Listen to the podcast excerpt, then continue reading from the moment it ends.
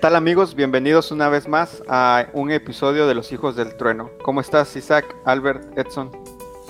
Hola Leo, hola chicos, Albert Edson. Yo muy bien, este, ya emocionado de pues poder estar aquí una vez más. Eh, esperemos que este programa sea de bendición para todos. Leo, ¿qué tal? Edson, Isaac, ya casi terminando nuestra serie de eventos finales aquí, muy contento. Igualmente, este, feliz por estar nuevamente aquí con todos ustedes. Este, un saludo a todos los que nos ven y gracias por que nos ven. Oye, eso que mencionas es importante, ¿no, Albert? Ya vamos a terminar prácticamente. Y, cuando estábamos comenzando, tal vez ya, lo platicaremos más a detalle después, pero adelantar que no se termina con esta serie Los Hijos del Trueno, ¿no? Al inicio habíamos, no lo habíamos visto tal vez este como temporadas o cosas así, pero, pero sí planeamos continuar con, con alguna otra temática y esperando que, que sea de bendición para todos, que juntos podamos crecer espiritualmente. Antes de, pasar al tema de hoy y, de decir cuál va a ser el tema, ¿les parece si oramos? ¿Quieres, ¿Quieres orar, Alberto? Sí, vamos a orar. Amante Padre, que tu morada está en las alturas de los cielos, te damos gracias porque permites que estemos recibiendo un sábado más. Señor, también te damos gracias porque eres bueno, a pesar de que no lo merecemos. Señor, queremos pedir de tu compañía, que tu sangre, la sangre de tu Hijo amado, nos cubra de pecado y nos cubra nuestros pecados y que nos limpie de todo mal, Padre. También ahora que vamos a estudiar el tema de la segunda venida, queremos que tu Espíritu Santo nos conduzca, que nos guíe y que guíe también a nuestros oyentes. Te queremos pedir esto en el nombre de Cristo Jesús. Amén. Amén. Vamos a hablar de la segunda venida, como dijo Albert. Eh, si podemos poner ahí la, línea de tiempo, nos vamos a dar cuenta que prácticamente es el fin de esta serie. Sin embargo, eh, todavía quedan un par de eventos eh, paralelos, digámoslo así, que sería la cena. Después viene el milenio y con ello viene pues la tercera venida, ¿no? Entonces e, ese sería el capítulo con el que cerraríamos toda esta serie y pues creo que ha sido un, gran camino y un gran aprendizaje para todos, ¿no? Es increíble ver cómo, cómo hemos recorrido la historia y sobre todo en estos últimos capítulos la importancia de, todo el pasado, de hablando de los eventos proféticos que analizamos al inicio, cómo en esto podemos tener la, la seguridad de que Jesús es, como lo vamos a ver ahorita, de hecho va a venir por segunda vez por nosotros, ¿no? Y ahora sí creo que con esto podemos pasar a, platicar del tema de esta vez. Nuestro nombre, eh, creo que ya, ya lo hemos comentado otras veces, somos los cuatro adventistas del séptimo día. Y en eso, bueno, ya hemos hablado del sábado, a través de, cuando hablamos del, sello de Dios, hablamos que el sábado pues es importante, que es parte de los mandamientos, ahí está el séptimo día. Eh, iglesia no conozco la definición, pero pues pues no, nunca nos concentramos en eso, ¿no? Pero en la parte de los adventistas, eh, pues muchas veces es, una palabra que pocas personas escuchan, ¿no? ¿Y a qué se refieren los adventistas del séptimo día? ¿Cómo, cómo nacen? ¿Qué diferencia tienen los adventistas del séptimo día de, otras denominaciones protestantes, ¿no? Y entre varias cosas, al menos en el nombre, está la parte del advenimiento, ¿no? Ah, tal vez en, la denominación católica por ahí se escucha en diciembre el advenimiento, el adviento no estoy seguro cómo es, pero es una palabra similar. Y bueno, nosotros creemos en la segunda venida, ¿no? Desde, desde 1844 nosotros creemos en la segunda venida, o bueno, desde 1860, ¿no? Porque en 44 todavía no éramos adventistas. Pero ¿de dónde sale entonces eh, la esperanza de que Jesús va a venir por segunda vez? Bueno, a mí me gustaría contestar esa pregunta, Leo. Este, sin embargo, nada más ahondando un poquito en tus comentarios. Eh, sí, Adviento, eh, cuando se refieren a Adviento es cuando se refieren a la primera venida y advenimiento, ya de por sí esa palabra es segunda venida. Este, y, bueno, iglesia es un cúmulo de personas que están esperando al Señor Jesucristo. Yo creo que eh, de lo que vamos a hablar justamente hoy, yo creo que pues prácticamente toda la religión cristiana concuerda eh, en, esto, ¿no? O, bueno, tal vez la gran mayoría. Eh, pero bueno, me gustaría primero que fuésemos a la Biblia, al Evangelio según San Juan, en el capítulo 14. San Juan 14, aquí se encuentra un momento en el cual el Señor Jesucristo está hablando con sus discípulos y les empieza a decir que se, que se va a ir, pero les hace una promesa. Y a mí, digo, siempre que leo este pasaje, eh, me llena de, ánimo, de esperanza hacia, hacia el futuro. Y, para, para, para, entrar en este, en este tema, me gustaría empezar desde el versículo 1. Juan 14, 1 dice, no se turbe vuestro corazón, creéis en Dios, creed también en mí. En la casa de mi padre muchas moradas hay. Si así no fuera, yo os lo hubiera dicho. Voy pues a preparar lugar para vosotros. Y si me fuere y os prepararé el lugar, vendré otra vez y os tomaré a mí mismo para que donde yo estoy, vosotros también estéis. Después de estos versículos inicia un diálogo entre este Tomás, tal vez algunos de los discípulos y el mismo Señor Jesucristo. Este, pero básicamente en estos primeros versículos que, acabamos de leer, la promesa del retorno del Señor Jesús está presente y está latente. Les dijo, sí, me voy a ir, pero voy a regresar. Y, la verdad es que cuando, cuando el Señor Jesús empieza a anunciar que se va, yo no me imagino a los discípulos, yo, o sea, e, e, ellos todavía dependían mucho del Señor Jesús para todo, o sea, ni siquiera ellos no tomaban decisiones, ellos no hacían cosas por su cuenta, ellos para todo lo que hacían iban y consultaban a Cristo Jesús, iban y decían, eh, por ejemplo, cuando, cuando los hijos del trueno eh, dijeron, Señor, ¿quieres que mandemos descender fuego del cielo y que los consuman? Ellos no se atrevían a hacerlo por su propia cuenta, iban y lo consultaban.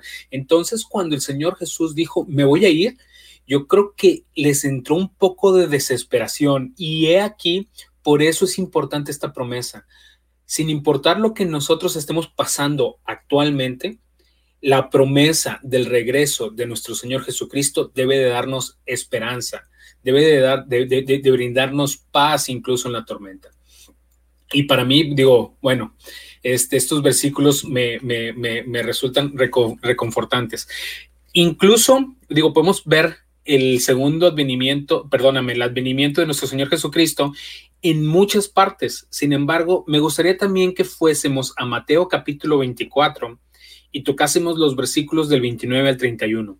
Mateo 24, recordaremos, es un eh, capítulo prácticamente en donde el Señor Jesús da algunas profecías. Mateo 24, el sermón profético, en el versículo 29 dice, e inmediatamente después de la tribulación de aquellos días, el sol se oscurecerá y la luna no dará su resplandor, y las estrellas caerán del cielo, y las potencias de los cielos serán conmovidas. Entonces aparecerá la señal del Hijo del Hombre en el cielo, y entonces lamentarán todas las tribus de la tierra, y verán al Hijo del Hombre viniendo sobre las nubes del cielo con poder y gran gloria. Y enviará a sus ángeles con voz de con gran voz de trompeta, y juntarán a sus escogidos de los cuatro vientos, desde un extremo del cielo hasta el otro. Aquí encontramos eh, otro texto en donde se nos habla del advenimiento de nuestro Señor Jesucristo, sin embargo ya lo liga a profecías, que prácticamente es de lo que hemos estado tratando esta serie de, de temas, acerca de las profecías escatológicas, las profecías que tienen que ver con el tiempo del fin y que derivan en última instancia en el advenimiento de nuestro Señor Jesucristo si no me equivoco, algunos de estos eventos eh, ya los mencionamos, ¿no? Lo de el sol eh, cuando se oscureció, la luna, las estrellas. Creo que los mencionamos brevemente, nada más dando las fechas de cuando esto ocurrió. Es correcto. De hecho, eh, nosotros como adventistas sostenemos que estos eventos ya ocurrieron en el pasado. Este, por ejemplo, el terremoto de Lisboa es uno de los eventos que, que, se mencionan aquí. Eh, este ocurrió el 10 de noviembre de 1755. El sol y la luna dejaron de brillar. Esto fue el 19 de mayo de 1780 y la caída de estrellas fue el 13 de noviembre de 1833 cabe recalcar que aun cuando estos eventos son históricos, también eh, en el momento del advenimiento de nuestro Señor Jesucristo, como toda la tierra, prácticamente el universo va a ser conmovido por donde pase, también van, van a existir eh, eventos como este. Estos nos van a, nos van a declarar el, eh, pues prácticamente el, retorno del Señor Jesucristo. Y algo que sí me gustaría recalcar, que no lo hice, no lo hice en su momento, pero en el versículo 29, cuando inicia e inmediatamente después de la tribulación de aquellos días, es otro evento que también ya sucedió, que, que, hablamos de la gran tribulación. Y esto más que nada es para, para entender que va a suceder el regreso de, nuestro Señor Jesucristo y cuando recoge a sus escogidos de toda la tierra, de todos los rincones de la tierra, de los cuatro vientos, de los cuatro ángulos, como lo queramos llamar, pero cuando viene por sus escogidos es justamente después de la gran tribulación. No es así un rapto secreto, no es así este, como algunas religiones lo creen, que viene, se lleva algunos, hay un periodo, no. Eh, aquí es, eh, el, texto sí dice, e, inmediatamente después de la tribulación de aquellos días. Y lo podemos ligar también como eh, la gran multitud que, se encuentra en Apocalipsis y que Juan, eh, Juan está hablando con uno de los seres vivientes y, se les hace la pregunta, ¿y quiénes son ellos? Y, Juan les responde, tú, tú lo sabes al, al, ser viviente que está, que con el que está platicando y dicen, ellos son los que han salido de gran tribulación. Prácticamente estamos hablando del mismo grupo, de los que el Señor Jesús viene a recoger. Va, de hecho, otra de las cosas que, me llamaron la atención ahí cuando comentaste es esto de, eh, en el versículo 31 dice, enviará a sus ángeles con gran voz de trompeta. Y eso es, una, eso es una figura que se repite muchas veces a lo largo del Apocalipsis. De hecho, cuando hablamos eh, de de otros pasajes. No recuerdo ahorita si lo mencionamos en alguno, pero pues están por lo menos las siete trompetas, ¿no? Y esta figura se repite. Incluso en el pasado Dios ha utilizado ángeles para, por ejemplo, me viene a la mente cuando liberó a Israel de Egipto, cuando David eh, pecó contra Dios censando al pueblo, etcétera. Utiliza un ángel y, y utiliza una figura, ¿no?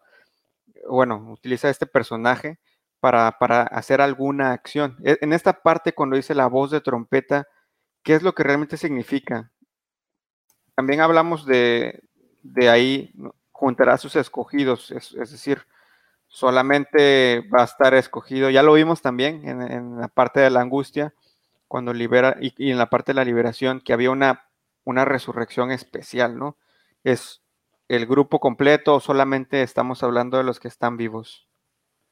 Sí, eh, y fíjate que sí, ligando la semana pasada eh, con esta semana, este, este texto que nos dio Isaac nos, nos transporta o nos liga porque nos habla de la tribulación, nos habla de la señal del Hijo del, hijo del Hombre, eh, Dios libera a su pueblo, pero también nos está hablando que el Señor viene y enviará a sus ángeles a recogerlos. ¿Se acuerdan que la semana pasada terminamos con que Cristo se veía la señal del Hijo del Hombre y tardaba cierto número de días en venir desde, la, desde, el, lugar desde el lugar santo, el lugar santísimo, hasta el este. Y se refiere a que viene desde el cielo hacia la tierra por el este. Entonces tarda varios días, pero mientras está tardando en llegar, una de las misiones principales que Dios encomienda a los ángeles es que vayan a juntar a sus a sus eh, escogidos, pero no nada más son a los que, a los que eh, están vivos, sino también a los que van a resucitar, porque el Señor mismo, fíjense, vamos a leerlo esto en Primera de Tesalonicenses, el capítulo 4, versículo 16. Primera de Tesalonicenses 4, 16. Dice, porque el Señor mismo, con voz de mando, con voz de arcángel y con trompeta de Dios, descenderá del cielo y los muertos en Cristo resucitarán primero. Y, esta es una, el que los resucita sin, sin lugar a duda es Cristo. Pero no sé, han escuchado algunos textos eh, o algunas historias en los que, por ejemplo, dicen que el ángel, un ángel va a llegar y va, va a decir tu nombre y va a decir, tu Señor te llama no sé si alguna vez lo han escuchado, que dice, por ejemplo, dicen tu nombre, eh, Leonardo, eh, despierta, tu Señor te llama. Y, esta es el ángel hablando con la autoridad de Cristo. Em, puede ser una, puedes, porque si nosotros leemos en el versículo 31, dice, enviará a sus ángeles con gran voz de trompeta. Y en el en Primera de Tesalonicenses nos dice que el Señor mismo, con voz de mando, con voz de arcángel y con trompeta de Dios descenderá del cielo y los muertos en Cristo resucitarán primero. Como que se nos dan las dos opciones, pero sin embargo, Cristo es el que nos resucita. El ángel no tiene poder. El, el ángel solamente está cumpliendo una función. Y, y este texto de Primera de Tesalonicenses, Pablo nos está intentando reconfortar reconfortar en el sentido de que nos empieza diciendo, no queremos que estén tristes como los que no tienen esperanza, sino que nuestros muertos, cuando venga Cristo, nos va a resucitar. Y los que vivimos no precederemos a los que durmieron, sino que todos juntos vamos a ser levantados. ¿Quién nos va a levantar? Los ángeles. Los ángeles nos van a levantar para recibir al Señor en los cielos. Esta es la misión de la que, de la que está hablando eh, en el versículo que leyó Isaac de Mateo 24, 31 y 1 Tesalonicenses 4, 16. Esta es la misión que tienen los ángeles en este evento final. Y fíjense que, que este, este evento se le conoce como la primera resurrección. Y esto lo podemos encontrar en Apocalipsis 26. La primera resurrección, no porque sea la primera, primera, primera, sino porque eh, en el sentido de buenos y malos, los primeros que resucitan son los buenos, son los de Dios. Y en Apocalipsis 26 nos dice, bienaventurado el santo, el que tiene parte en la primera resurrección. La segunda muerte no tiene potestad sobre estos, sino que serán sacerdotes de Dios y de Cristo y reinarán con él mil años. Entonces, hay una bienaventuranza para los que participan en esta primera resurrección, porque no vamos a probar la segunda muerte. Pero quiero hacerles una pregunta y a lo mejor por ahí ya lo vimos. ¿Quién fue el primer ser humano en resucitar? ¿Se acuerdan? Lo vimos la, pasada, lo mencionamos, ¿no? Realmente ah, hablamos de Moisés y de otros personajes que resucitaron antes que Jesús resucitara. Sí, sí, sí. Sí, de hecho, Moisés fue el primer, el primer eh, personaje en resucitar y nos dice la Biblia en Romanos que, que la muerte reinó hasta Moisés y nos hace entender que, Él está vivo.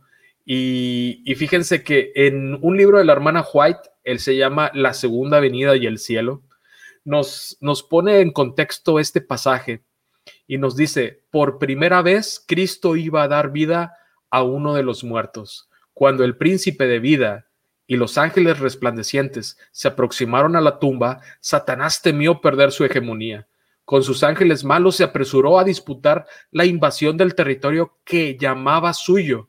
Se jactó de que el siervo de Dios había llegado a ser su prisionero. Cristo no se rebajó a entrar en controversia con Satanás, pero Cristo lo confió todo a su Padre diciendo, el Señor te reprenda. El Salvador no entró en disputa con el adversario, sino que en ese mismo momento y lugar comenzó a quebrantar el poder del enemigo caído y a dar vida a los muertos. Satanás tuvo ahí una evidencia incontrovertible de la supremacía del Hijo de Dios. La resurrección quedó asegurada para siempre. ¿Se imaginan? El Señor todavía no resucitaba y ya la resurrección había quedado asegurada para siempre. Satanás fue despojado de su presa, los justos muertos volverían a vivir.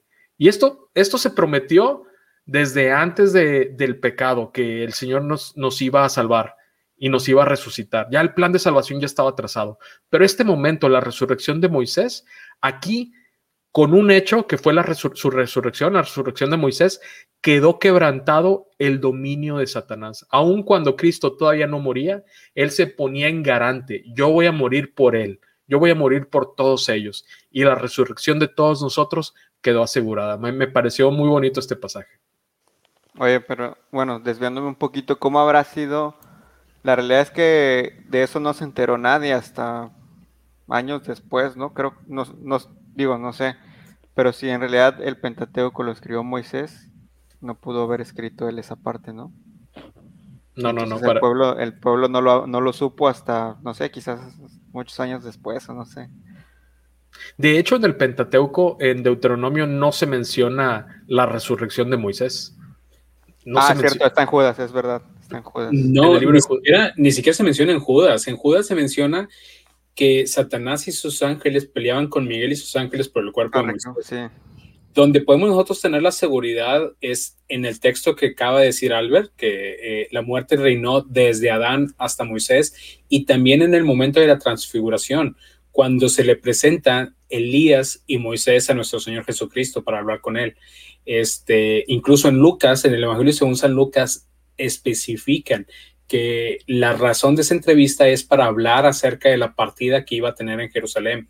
Entonces, aquí podemos ver que Moisés estaba vivo en el momento de la transfiguración del, Señor Jesucristo, igual que Elías. Elías fue tomado al cielo sin, sin probar muerte. Pero, pero bueno, aquí se nos da la seguridad de que él está vivo. Pero, pero ese era el punto, ¿no? De, imagínate cómo hubiera cambiado el darse cuenta la humanidad de que la victoria estaba asegurada desde hacía mucho tiempo antes. Incluso antes de que Jesús viniera ya estaba asegurado, ¿no? A través de ese acto. Sí. Ese, era, mi punto que quería señalar. Y, claro, sí. Fíjate ahí lo que tú dices, Leo, de que cómo hubiera influenciado en la humanidad el saber que Cristo o que ya estaba hecha la victoria. Este, pues yo creo que no hubiera influenciado mucho porque, por ejemplo, ahorita en la actualidad sabemos que Cristo ya venció, sabemos que que Cristo viene por segunda vez, que lo deja en la Biblia. Y aún así la, la gente sigue como si no, como si no existiera, como si fueran historias, como si no contara. Entonces, a lo mejor en aquella época hubiera pasado lo mismo, ¿no? A lo mejor hubiera influenciado en los que creían en esa promesa que Dios había hecho a, cuando Adán y Eva pecaron y eso. Pero a la mayoría, como en la actualidad, la mayoría de la gente le viene sobrando, ¿no? Le importa eso. Pues sí, la realidad es que probablemente hoy, incluso con todas las pruebas, a muchos no les interesa, ¿no? Regresando, regresando al tema de Mateo 24, hay, hay ahí algunas cosas que, Isaac no mencionó. Eh, bueno, no sé, no, no se prolongó en todo el capítulo, pero ya lo hemos visto otras veces, lo hemos mencionado indirectamente en, otros momentos es una metáfora que muchas veces utilizamos, el, tema de que la segunda venida es como Noé y los eventos eh, que lo preceden es, como, como lo que sucedió cuando Noé, ¿no? Hay un tiempo de gracia, se cierra la puerta, hay un tiempo de angustia que estamos ahí esperando. Y nuevamente en Mateo 24 lo menciona, lo menciona Jesús para aclarar cómo sería la condición del mundo. ¿Cuál es esa situación que vamos a estar viviendo cuando viene Jesús por segunda vez, Edson? Sí, fíjate que la, condición de la humanidad no va a ser así, este, hablando del 100% de la humanidad, ¿no? O sea, va a haber gente que, que sí vamos a estar con esa esperanza de la segunda venida de Cristo, que sí vamos a estar esperando y vamos a estar, tratando de, este, pues estar este, reflejando ese carácter de Cristo, ¿no? Pero lo que nos menciona la Biblia es que, así como que en general, ¿no? Lo que la mayoría de la gente va a estar haciendo es lo que pasó justamente en los días de Noé. Entonces eso se encuentra en Mateo 24, 37 al 39. Más como en los días de Noé, así será la venida del Hijo del Hombre. Porque como en los días antes del diluvio estaban comiendo y bebiendo, casándose y dando en casamiento, hasta el día en que Noé entró en el arca, y no entendieron hasta que vino el diluvio y se los llevó a todos. Así también será la venida del Hijo del Hombre. Eso es como que la, profecía de así en general, ¿no? Lo que va a pasar en general. Y si te pones a pensar lo que pasó este, en la época de Noé, durante, la nos menciona que durante 120 años Noé estuvo predicándoles que iba a venir un diluvio, que se arrepintieran, que estuvieran listos. Este, el, el ejemplo que él ponía, pues es que él empezó a construir un arca, ¿no? Y algo pues que era totalmente raro en esa época porque nunca había llovido, nunca había caído así esa, esa, cantidad de agua como para decir que la Tierra se iba a, destruir por agua, o sea, nadie se imaginaba eso. Científicamente era algo que nunca iba a pasar. Y después, y luego fíjate otra pregunta ahí que estaba escuchando un pastor y dice, la, la humanidad en esa época, ¿cuándo se perdió? ¿Cuando cayó el diluvio? O antes de que cayera el diluvio ya se haya perdido. Si te fijas en la historia, siete días antes se cerró la puerta del arca. Ahí fue donde se cerró ya la, esperanza, ¿no? Ahí, hasta ahí tenían la, raza humana, por así decirlo, de si aceptaban entrar o no, si aceptaban ese conducto de salvación o no. Entonces, y después de, ese, de que se cierra la puerta, todavía pasan siete días y la gente sigue haciendo como si nada, comiendo, dándose en casamiento, como nos dice la Biblia. Y ya estaba la suerte echada, ¿no? Ya estaban perdidos, ya estaban, ya estaba decretado quiénes se iban a salvar y quiénes no. Así va a ser al final del tiempo. Va a haber un momento en que ya va a estar echada la, la suerte, ya se va a determinar quién se va a salvar y quién no. Y los demás pues, van a seguir haciendo lo suyo, ¿no? Dice que este, de eso que nos mencionan los versículos sería como que pues seguirían con lo de la glotonería, la intemperancia, pasiones indomables, malas prácticas, lo que se ve comúnmente, ¿no? Y, cada vez la maldad va en aumento, va en aumento, va en aumento, va en aumento. Eso es lo que va a estar haciendo el mundo así en, general, ¿no? La mayoría del mundo. A, mí me gustaría hacer un comentario, este, más que nada hacer notar el hecho de que, como dice Edson, al momento de que se cierra la puerta, el mundo estaba perdido, pero sin posibilidad de salvarse. Todas las personas que estaban afuera estaban perdidas sin posibilidad de salvarse. Las personas que estaban adentro, Noé, su familia, estaban salvadas, pero ya no podían salir, no podían abrir la puerta. Digo, no que lo quisieran, ellos no querían salir, pero... No, pero sí quisieron abrir la puerta. Ah, bueno, querían abrir la puerta no para salir, querían abrir la puerta para dejar entrar a los que estaban muriendo. Sin embargo, no podían, ¿no? Y, con esto digo que estaban eh, salvos y ya no podían llegar a perderse. Eh, eh, a cierto punto estaban salvaguardados. Este, y sin embargo, la humanidad en la mayor parte del tiempo está en dos puntos, tanto como perdido con la posibilidad de salvarse o salvado con la posibilidad de perderse. Pero en este punto llegamos a dos extremos, perdido sin la posibilidad de salvarse o salvado sin la posibilidad de perderse, que es prácticamente como se va a encontrar la humanidad en el, tiempo del fin. ¿Podríamos decir que eso es como predestinación? No, no, no, no, no, porque la humanidad, cada uno eligió. En este caso, Noé y su familia eligieron creer en Dios, eligieron entrar en el arca, bueno, primero que nada, eligieron construirla eh, en, en, un 120 lugar. años. Sí, sí, sí, en un lugar donde no había llovido, en un lugar donde, este, pues ni siquiera sabían si iba a haber agua. Nada más por creer en Dios lo construyeron y aún así decidieron entrar y sellar los accesos. Bueno, el ángel fue el que selló el acceso, ¿no? Pero se sellaron los accesos. Ellos entraron voluntariamente. Nadie los metió, nadie los obligó. A lo mejor a los animales sí, pero a ellos, a los humanos no. De hecho, lo este que te iba a decir, eh, perdón, eso es algo muy importante. El ser humano, o sea, Noé este, y su familia, ellos no cerraron la puerta. O sea, nosotros no tenemos esa, esa capacidad de decir, hasta aquí se salvan y ya no se salvan. O sea, es Dios el que cerró la puerta del arca. Entonces, no es para que digas que no, pues los humanos son los que deciden si quién se salva y quién no, güey. Nada que ver. De hecho, de hecho, yo quiero comentar un punto. Creo que... Perdón, Leo, dale.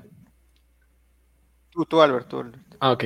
Quiero comentar un punto, que los antidiluvianos vieron ciertos eventos que eran, no eran naturales, no, no se podía explicar los eventos. El, primero de ellos, bueno, construyeron el arca, eh, pero el, el primero de ellos era que los animales vinieron solos. Ver venir a los animales solos y meterse en el arca ¿Y cuánto tiempo? Tenían las puertas abiertas, porque la puerta no era una puerta nadie colocó la puerta, sino que eh, nos dice la hermana White que creo que la Biblia también nos lo dice, no, no he repasado el texto, que un ángel cerró la puerta y, la hermana White nos dice que la puerta subió, subió desde el, desde el suelo y, y, cerró todo esto. Pero se imaginan ver a los animales entrar, dirían, oye, esto no es natural, algo está pasando que nos debería llevar a movernos tal vez a cuestionar, ¿estoy en el lugar incorrecto, fuera del arca? Y lo, yo creo que lo mismo va a pasar con las plagas, con los eventos en, los últimos días, que va a haber eventos que nos van a llevar o va a llevar al mundo a cuestionarse, ¿estoy perdido? O sea, estoy del otro lado y yo quiero salvarme.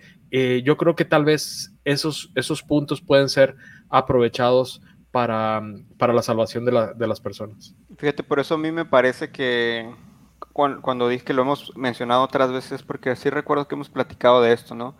El platicar de, el poner el, tiempo de Noé como el ejemplo de, cómo va a suceder la segunda venida es, es, perfecto dentro de todos los pasajes que tenemos en la Biblia, ¿no? Hay muchas situaciones que se van a repetir de una manera distinta, pero que al final son muy similares, ¿no?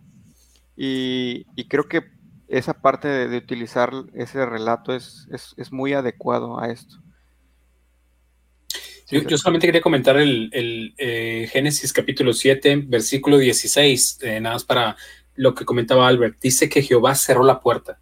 Dice, y los que vinieron, macho y hembra de toda carne, vinieron como le había mandado Dios, y Jehová cerró la puerta. Ese es lo que dice el texto bíblico.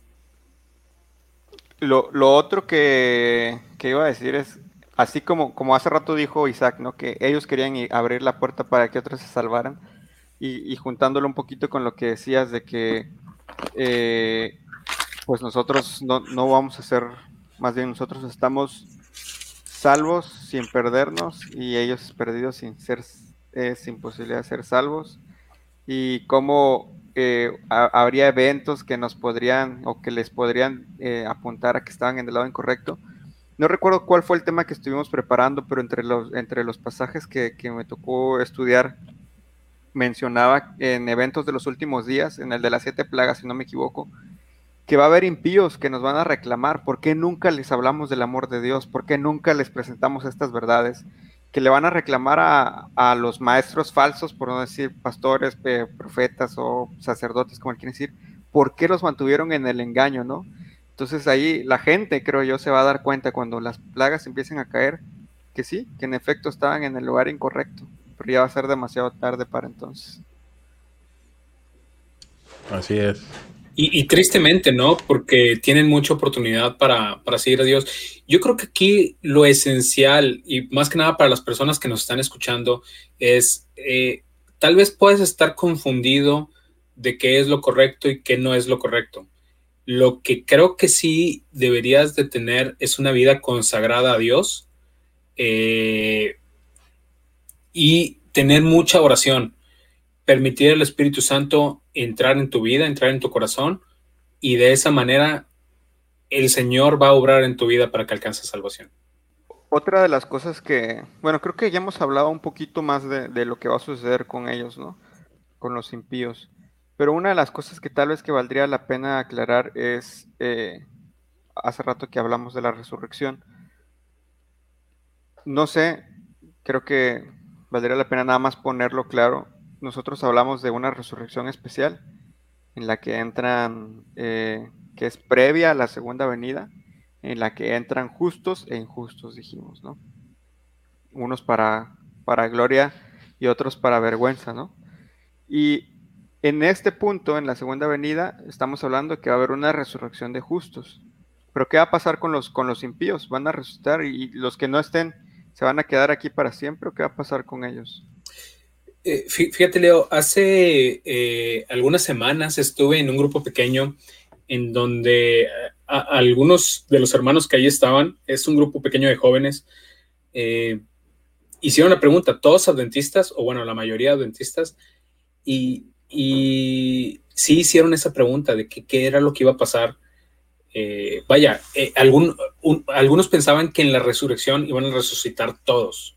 Sí, creo que en realidad esa es una confusión muy general de la iglesia, ¿no? Que creen que cuando Jesús viene, resucitan todos y unos se mueren ahí otra eh, vez. sí, sí, sí, o sea, piensan que resucitan todos y más que nada está basado en el punto en Apocalipsis cuando dice que todo ojo le verá, incluso los que le traspasaron.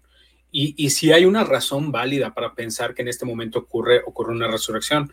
No es el punto de ahorita, nada más lo quería aclarar porque voy, voy, voy a un punto este, que va relacionado. Este, como Albert comentó en el, punto de la resurrección, la resurrección, según tesalonicenses, según Corintios, este, Primera Corintios 15, Primera Tesalonicenses 4, la resurrección es para los justos, es para los que hayan confiado en Cristo Jesús. Es decir, Él viene a reclamar a sus santos, Él viene a reclamar a los suyos. Y miren, eh, la realidad de las cosas es que eh, en Apocalipsis podemos ver eh, bienaventurado y santo el que tiene parte en la primera resurrección, la segunda muerte no tiene potestad sobre ellos. En Apocalipsis 20 podemos ver que los otros muertos no volvieron a vivir, sino hasta que se cumplieron los mil años. Este, podemos, podemos tocar ciertos puntos. El único detalle es que sí existe una resurrección, según eh, Daniel capítulo 12, en la cual resucitan impíos justamente con santos. Pero es una resurrección especial, no es la primera resurrección de la cual estaba hablando Albert hace un momento. Eh, pero bueno, entrando ya de lleno al, punto, bueno, en, esta resurrección especial es en donde entran los que traspasaron a Jesús, los más acérrimos enemigos de, la cristiandad y del Señor Jesucristo. Pero de lo que estaba, de, lo que estaban hablando, ¿qué va a pasar con los malos? ¿Qué va a pasar con los impíos? ¿Qué va a pasar con todas aquellas personas que no hayan decidido eh, eh, aceptar el sacrificio de Cristo Jesús? La realidad de las cosas es que van a morir Así simple y sencillo. Y vamos a encontrar algunos textos bíblicos que nos van a ayudar a, eh, entender este tema. Por ejemplo, Apocalipsis 19, 21. Apocalipsis 19, 21 nos dice, y los demás fueron muertos con la espada que salía de la boca del que montaba el caballo, y todas las aves se saciaron de la carne de ellos. Y yo sé que a lo mejor ahorita estoy sacando un texto y, lo estoy lanzando así. Me gustaría nada más entrar en contexto. El capítulo 19 este, se divide en dos partes. Apocalipsis 19 se divide en dos partes.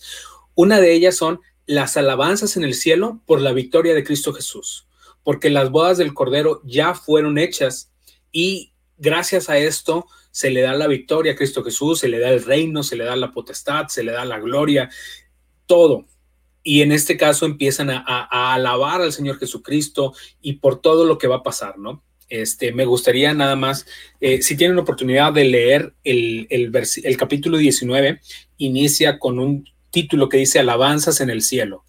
Este, eh, dice en el versículo 2, no lo voy a leer todo, nada más Voy a estar leyendo partecitas para que eh, nos entremos en contexto. En el versículo 2 al inicio dice, porque sus juicios son, porque sus juicios son verdaderos y justos, pues ha juzgado a la gran ramera que ha corrompido la tierra y su fornicación y ha vengado la sangre de sus siervos. En el 3 vuelven a las, alabanzas, dice aleluya. Eh, en el, me voy a saltar un poquito, y en el versículo 7 dice, eh, gocémonos y alegrémonos démosle gloria, porque han llegado las bodas del Cordero y su esposa se ha preparado. Esta parte es de lo que pasa con los justos. La esposa del Cordero se preparó y a ella se le ha concedido que se vista de lino fino, limpio, resplandeciente, porque el lino fino es las acciones justas de los santos. Son todos aquellos que han permitido que el Espíritu Santo transforme sus vidas y se manifiestan en acciones. Y después sigue otra parte que dice las cenas de las bodas del Cordero eh, bienaventurado y santo eh, aquellos que, son invitados a las cenas de las bodas del Cordero. Este, de hecho, eso es lo que dice el versículo 9. El ángel me dijo, escribe, bienaventurados los que son llamados a las cenas de las bodas del Cordero. Y me dijo, estas palabras son verdaderas. Pero en el versículo 11 inicia otra parte, que es, ya vimos las alabanzas, ya vimos que la gloria es para Cristo Jesús y vimos la parte de las cenas de las bodas del Cordero. Ahora desde el 11 hasta el 21, en el, en el capítulo 19, es qué va a pasar con los impíos, qué va a pasar con los pecadores. En el 11 dice, bueno, el título que, tiene o el subtítulo que tiene aquí esta parte es El jinete del caballo blanco. Y dice, entonces vi el cielo abierto y he aquí un caballo blanco. Y el que lo montaba se llamaba fiel y verdadero y con justicia juzga y pelea y sus ojos eran como llama de fuego, y había en su cabeza muchas diademas, y tenía un nombre escrito que ninguno conocía sino él mismo. Estaba vestido de una ropa teñida en sangre, y su nombre es el Verbo de Dios. Yo creo que con esto nos basta para poder identificar al, al a, aquel que cabalga a ese caballo, ¿no? Es nuestro Señor Jesucristo. Y los ejércitos celestiales, vestidos de lino finísimo, blanco y limpio, le seguían en caballos blancos y fíjense, de su boca sale una espada aguda para herir con ella a las naciones y las regirá con barra de hierro, con vara de hierro y él pisará el lagar del vino del furor de la ira del Todopoderoso. Y en sus vestiduras y en su muslo tiene escrito este nombre, Rey de Reyes y Señor de Señores. y vio un ángel que estaba en pie en el sol y clamó a gran voz diciendo a todas las aves que vuelan en medio del cielo, venid y congregaos a la gran cena de Dios, para que comáis carne de reyes, de capitanes, carne de fuertes, carne de caballos y de sus jinetes, carne de todos, libres y esclavos, pequeños y grandes. Y fíjense, aquí ya podemos entrar en contexto y podemos darle sentido al versículo 21 que leímos al inicio. El versículo 21 dice, todos y los demás fueron muertos con la espada que salía de la boca del que montaba el caballo, y todas las aves se saciaron de, de las carnes de ellos. Es decir, en este momento, cuando el Señor Jesucristo viene por nosotros, para nosotros, nosotros lo vemos venir en gloria y majestad y, pues lo vemos, decimos, he aquí nuestro Salvador, le hemos esperado. Eh, para nosotros es gloria, para nosotros es gozo, pero para los impíos lo ven y, para ellos es un jinete que viene con una espada matando a todos. Y en este caso es cuando se congregan o cuando se, convoca a todas las aves a que cenen de los cuerpos de todos los muertos. Interesante. Es, mucho más de lo que muchas veces imaginamos, ¿no? O bueno, más, menos sencillo de, ah, bueno, si van a resucitar o, se van a morir, ¿no? Eh, si esto va a pasar con ellos, y ya vemos que va a pasar con nosotros también, lo último tal vez eh, conocer en relación a la segunda venida es ¿para qué? ¿Cuál es la qué gana Jesús viniendo a, la tierra por segunda vez si la primera vez a los suyos vino y los suyos no le recibieron? Pues es una pregunta este, buena, pero ya depende del punto de vista, ¿no? En mi caso, ¿para qué viene? Pues es como que la culminación de toda mi existencia, ¿no? O sea, desde que yo nací me inculcaron desde chico que, que teníamos esa esperanza de que Cristo iba a venir por nosotros y que cuando Él viniera, pues algo así padre es que van a resucitar los que confiaron en Él, ¿no? Entonces, ¿a quién no le gustaría volver a ver a sus seres queridos que, que ahorita no nos acompañan? Y uno de, las, de, los, de los propósitos sería ese, ¿no? Venir por los suyos, que está en Juan 17, 24. Padre, aquellos que me has dado, quiero que donde yo estoy también ellos estén conmigo, para que vean mi gloria que me has dado, porque me has amado desde antes de la fundación del mundo. Ese es uno de los propósitos. A mí, fíjate que a, a, mí, este, tanto proféticamente como escatológicamente, eh, digo, e, e, es cierto, viene por los suyos, pero también viene a ejecutar una parte del juicio. Eh, es decir, viene a pagar a cada uno conforme a sus obras.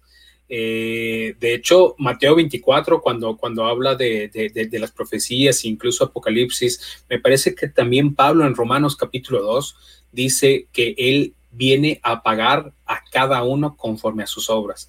Ya se ejecutó un juicio, este, lo vimos por ahí en, las profecías de, Daniel 7, en donde dice que el juez se sentó y los libros fueron abiertos. Se ejecuta un juicio y ahora ya se ha declarado quiénes son salvos, quiénes son santos y viene a pagar a cada uno eh, conforme a sus obras. Otro de los propósitos que podemos determinar en la venida de Cristo Jesús es que Él, él viene a terminar con este con, este pleito que, empezó Satanás en el cielo. Eh, lo dejó mucho tiempo em, para ver qué era la, la, conclusión del camino de Satanás y todo el universo lo ha visto, el pecado. El pecado es un intruso y el pecado es algo que trae descontento. El pecado es algo que nos asfixia, nos hace esclavos y el Señor nos hizo nos hizo personas libres, con libre albedrío. Podíamos escoger entre pecar o no pecar. Y nuestros padres eligieron pecar, eligieron el lado de Satanás. Bueno, Cristo vino por nosotros. Cristo vino por nosotros y no solamente vino por nosotros, vino a morir por nosotros. Nos quiere limpiar de pecado porque al final uno de sus propósitos es erradicar por completo el pecado. Fíjense que, que este es el, punto para mí medular de algunas de alguna de las doctrinas de justificación por la fe que tienen la mayoría de los cristianos hoy en día. En la mayoría de los cristianos dicen que podemos seguir pecando y que el Señor nos va a salvar, que el pecado ya no es pecado, que yo soy justo y pecador a la vez. O sea, que puedo seguir pecando y el Señor me justifica. Y la realidad es que no. La, la realidad que vemos en la Biblia es que el Señor viene a destruir el pecado. Y si yo sigo pecando, Él me va a venir a destruir a mí. Y esta es una realidad triste.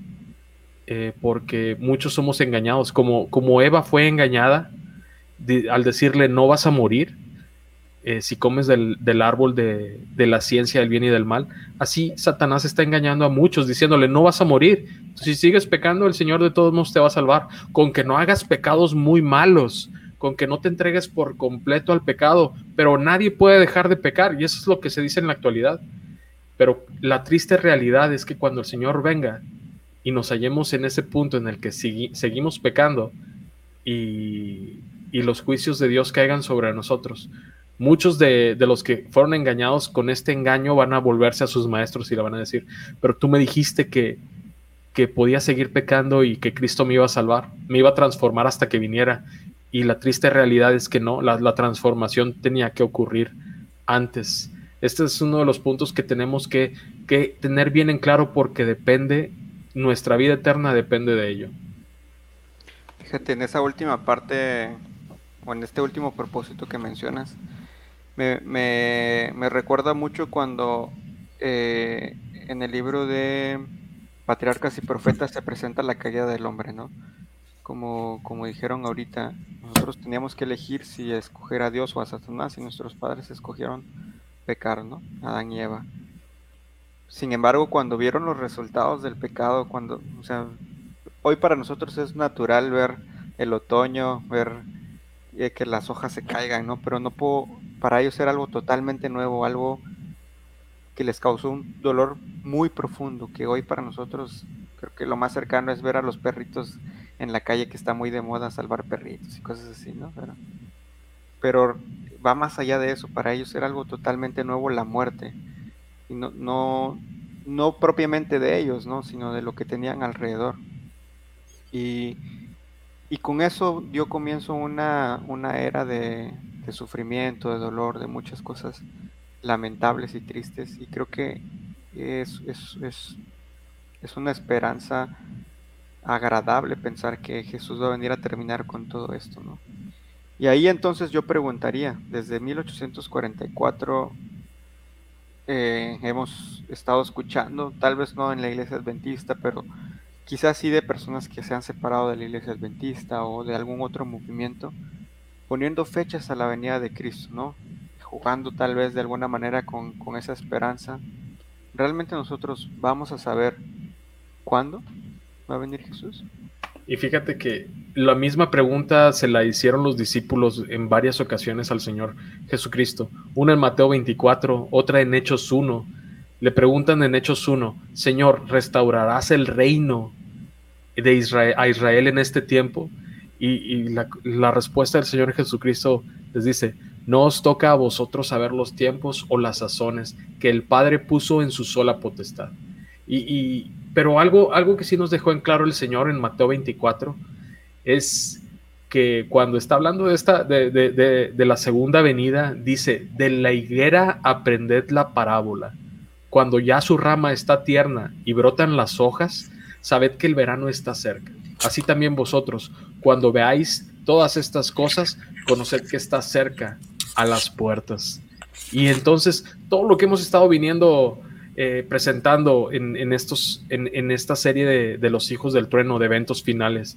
Es con este propósito que aprendamos eh, de la higuera la parábola, que reconozcamos los eventos que están pasando para que nosotros podamos decir, ya está cerca a las puertas, ya viene Cristo. Y a pesar de que no sabemos el día y la hora, sabemos que está cerca. Para, para cerrar, tal vez yo les preguntaría cómo deberíamos actuar con respecto a esta verdad. ¿Cuál debería ser nuestro pensamiento una vez conociendo todo esto? De poquito de lo que dijo este Chuck, de que, o fue Albert, que al final nos van a reclamar. ¿O fue Leo? ¿Quién dijo? de que al final del tiempo, este, cuando estuviera pasando, ¿no? Las, las plagas y todo eso, iba a haber gente que nos estuviera reclamando, oye, tú sabías y no me dijiste, ¿por qué no me avisaste? O que le van a reclamar a sus, a sus pastores y a sus dirigentes, ¿no? De que por qué no se les reclama. Entonces, eh, con esa con esa vista, ¿no? De eso que está pasando. Y con lo que hablamos sobre lo que hizo Noé, pues creo que eso es lo que deberíamos de hacer, ¿no? Ya estamos en los tiempos finales y así como Noé se la pasó advirtiendo, predicándoles, este, insistiéndoles de que pues iba a venir un diluvio, que, que se cuidaran, que pusieran su vida en orden, es lo que nosotros creo que deberíamos de estar haciendo en, este, en esta época, ¿no? Deberíamos de estar este, este, amonestando o, diciéndole a la gente lo que viene y que se preparen y, cómo prepararse. Igual nosotros, obviamente, día con día prepararnos y poner nuestra vida en orden con Dios y nuestros familiares, amigos, seres queridos, los que están a nuestro alrededor, para que cuando llegue a pasar, pues ya no nos, ya no sean tantos los que nos reclamen. Bueno, a mí me gustaría comentar algo este, no sé cómo, cómo, cómo expresarlo, este, pero bueno, eh, es lo siguiente, yo creo que nosotros tenemos una parte importante en que la segunda venida o el advenimiento se cumpla y me refiero a nosotros como, como humanidad. Y no, y no voy a hablar sobre salvación por obras, no voy a hablar sobre eh, nada de eso. Eh, en, capítulos pasados nosotros hemos hablado acerca de que para que la segunda venida pueda llegar a, tomar efecto, pueda llevarse a cabo, es necesario una cosa. Y, ahorita me, voy a dirigir a, a Apocalipsis capítulo 14 en Apocalipsis capítulo 14, cuando habla acerca de que la tierra es cegada, eh, en Apocalipsis 14, eh, obviamente la ciega es cuando el Señor Jesús viene y recoge a sus, a sus, eh, a sus elegidos, a sus discípulos. vemos a, dice, miré aquí en el 14, 14. Apocalipsis 14, 14, miré y he aquí una nube blanca y sobre la nube uno sentado semejante al Hijo del Hombre que tenía en la cabeza una corona de oro y en la mano una hoz aguda. Y del templo salió otro ángel, clamando a gran voz al que estaba sentado sobre la nube, mete tu hoz y ciega, porque la hora de cegar ha llegado, pues la mies de la tierra está madura. Es decir, ¿qué deberíamos estar haciendo? Deberíamos estar permitiendo que el Espíritu Santo impacte nuestras vidas, nuestros corazones, que modifique nuestro carácter, a uno semejante al de Cristo Jesús para que el Señor Jesús pueda venir por nosotros. Y me gustaría leer un texto que se encuentra en Palabras de vida del Gran Maestro. Esto está en el capítulo 3, páginas 47 y 48. Cristo espera con un deseo anhelante la manifestación de sí mismo en su iglesia. Cuando el carácter de Cristo sea perfectamente reproducido en su pueblo, entonces vendrá Él para reclamarlos como suyos. Todo cristiano tiene la oportunidad no solo de esperar, sino de apresurar la venida del Señor Jesucristo. Si todos los que profesan el nombre de Cristo eh, llevaran fruto para su gloria, cuán prontamente se sembraría en todo el mundo la semilla del Evangelio, rápidamente maduraría la gran cosecha final y Cristo vendría para recoger el precioso grano. Esto es lo que nosotros deberíamos de estar haciendo. Yo leo, leo un texto rápidamente en Segunda de Pedro, el capítulo 3, versículos 10, 11 y 12. Dice, pero el día del Señor vendrá como ladrón en la noche, en el cual los cielos pasarán con gran estruendo y los elementos ardiendo serán deshechos, y la tierra y las obras que en ellas hay serán quemadas. Puesto que todas estas cosas han de ser deshechas, ¿cómo no debéis vosotros andar en santa y piadosa manera de vivir, esperando y apresurándoos para la venida del día de Dios, en el cual los cielos encendidos serán deshechos y los elementos siendo quemados se fundirán. Pero nosotros esperamos, según sus promesas, cielos nuevos y tierra nueva en los cuales mora la justicia. pues bueno, creo que yo no añadiría nada más a todo esto. Es una esperanza con la que eh, muchos han crecido, eh, hablando, que nacieron con ella y, probablemente nuestros padres o abuelos ya incluso descansaron en ella. Y otros la conocieron en el camino y, y se han mantenido ahí, ¿no? Esperando que todos estos, estos episodios, como lo comentó Alberto hace un momento, nos conduzcan a este momento, ¿no? A poder encontrarnos con nuestro Señor Jesús, que es, es creo que la dicha más grande que, que podremos tener eh, en, en, la eternidad. Nada, nada de las felicidades o de esos momentos agradables que pasamos aquí en la tierra se va a comparar con estar a su lado. Y es por ello que decidimos compartir esto. Este no es el final, todavía nos vamos a ver una semana más en esta serie eh, la próxima semana hablaríamos del fin de la historia del mundo, porque este no es el fin de la historia del mundo. Jesús viene, pero todavía falta un poquito más para que el mundo concluya, ¿no? Y se restaure a como estaba en el Edén. Y, lo demás lo platicaremos, creo yo, la siguiente semana. Y, agradecerles a todos por haber, habernos acompañado una vez más, esperando que puedan acercarse a nuestro Dios, a su palabra, que juntos aún no nos conocemos, pero que algún día en el reino celestial podamos encontrarnos. Amén. Amén. Nos vemos, chicos. Esto es todo. Nos vemos. Bye.